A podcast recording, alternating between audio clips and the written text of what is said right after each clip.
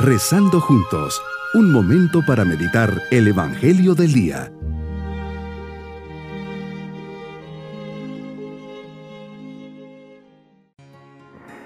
Les saludo en este día de la solemnidad de Jesucristo, Rey del Universo. En este día celebramos a Cristo, el Rey de Reyes. Su reino es el reino de la verdad y la vida, de la santidad y la gracia, de la justicia, del amor y de la paz. Esta fiesta fue instaurada por el Papa Pío XI el 11 de marzo de 1925. Quiso motivar a los católicos a reconocer en público que el mandatario de la Iglesia es Cristo Rey. Posteriormente se movió la fecha de la celebración dándole un nuevo sentido al cerrar el año litúrgico.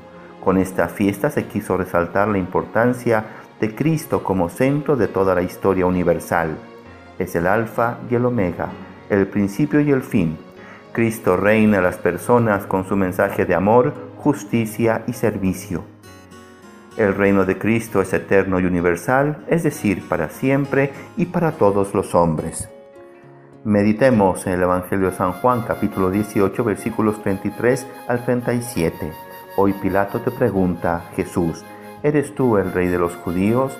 Y respondes, sí, como dices, soy rey. Tú y Pilato representan dos concepciones contrapuestas del reino y de la realeza. Pilato no puede concebir otro reino ni otro reino que un hombre con poder absoluto como el emperador Tiberio. Jesús, sin embargo, habla de un reino que no es de este mundo, es decir, que no tiene en el mundo de los hombres su proveniencia, sino solo en Dios.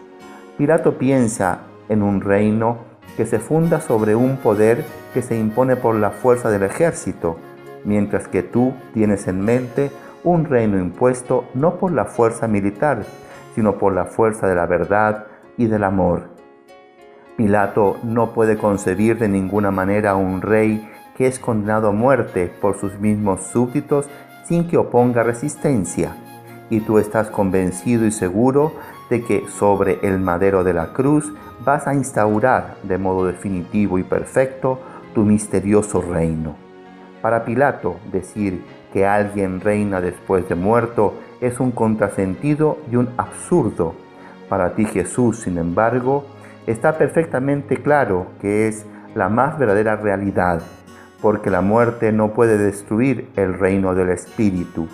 Dos reinos diversos, dos concepciones diferentes, después de dos mil años del histórico encuentro entre tú y Pilato, ¿No es tu concepción, Señor, la única que ha podido pasar el test de la historia? ¿Cuáles son las características, por lo tanto, de tu reino? Tu reino es un reino preanunciado, en el que se cumple lo que los profetas de siglos anteriores habían prometido de parte de Dios. Tu señorío es el del Hijo del Hombre, a quien Dios le entrega todo poder y todo reino. Tu reino vence todas las potencias del mal, simbolizadas por Daniel en las cuatro bestias. Tú en efecto las vencerás todas en la cruz, que Juan la ve como un trono, poniendo tales potencias demoníacas como escabel de tus pies. Tu reino goza de una gran singularidad, no es de este mundo, pero está presente en este mundo, aunque no se vea porque pertenece al reino del Espíritu.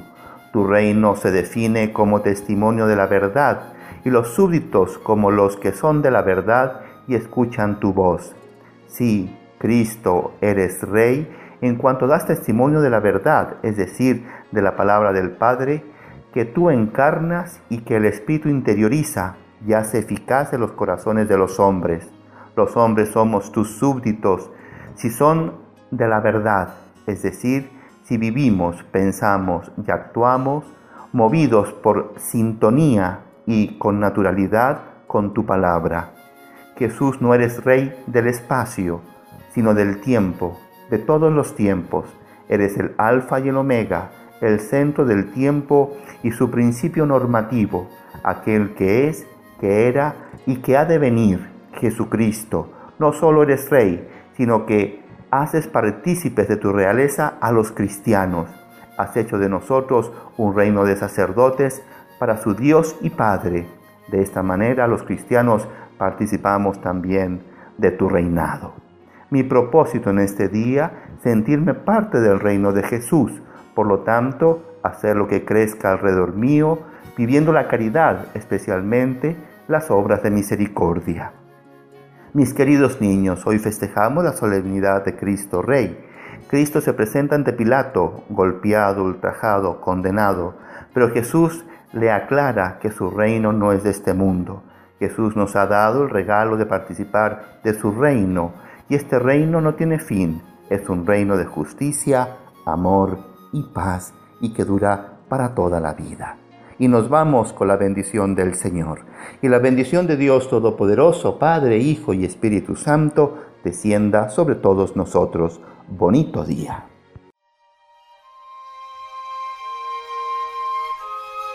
Hemos rezado junto con el Padre Denis Doren, Legionario de Cristo.